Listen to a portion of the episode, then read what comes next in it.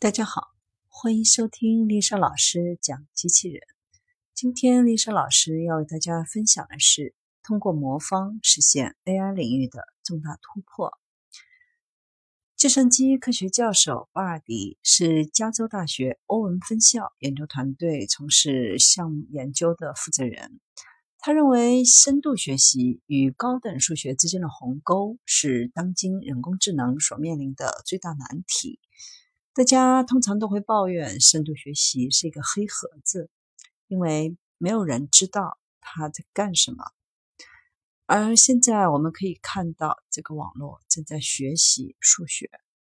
自从匈牙利雕塑家兼建筑学教授厄尔诺·卢比克于1974年发明了魔方之后，这种各个面色彩不一的立方体就开始让人们为之着迷和困惑。研究团队发现，深度学习模型可以用于教会机器如何做数学题。这里是一种被称为群论的代数概念，这就是巴尔迪所说的 AI 重大挑战当中的一小步。研究人员最初的目标是构建一个深度学习模型，可在无需任何人工帮助的情况下解开魔方，就像早期的模型掌握了国际象棋的游戏方式一样。为了实现这一目标，他们像教小孩子一样引导模型学习如何还原魔方。从已还原的魔方开始，模型首先向后倒退一步，然后还魔方，然后向后倒退两步并还原，随后再向后倒退三步，如此类推。这会让算法在每一次尝试中逐渐学习。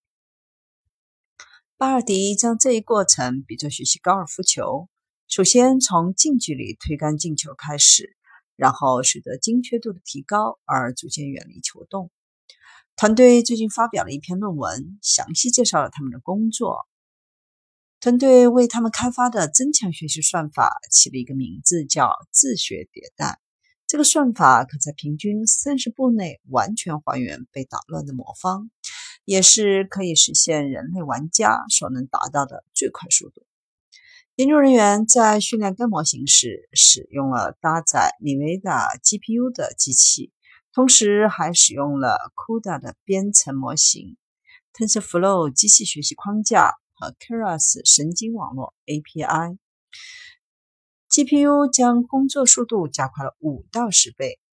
团队可以无限制将更多的 GPU 投入使用，进一步推动深度学习的研究。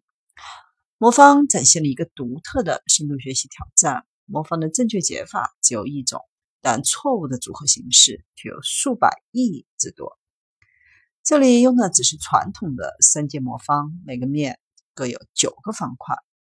解开更高阶的魔方是该团队的下一个奋斗目标。他们想知道用这种自学迭代的方式应用于四阶或者五阶的效果如何。但首先，团队必须对该方法进行调整，以应对大幅提高的复杂度。如果将速度降为原来的二分之一，则不会出现什么问题；如果将速度减缓到与大陆漂移的速度一致，那么问题就来了。同样，也可以利用这种方式教会自学迭代模型掌握其他游戏的玩法。这项工作在其他数学领域也拥有潜在的应用机会，尤其是高中水平以上的数学内容。而团队对此的看法则是，这种难题很快就会成为明日黄花，解开更复杂、更困难的问题才是他们的奋斗目标。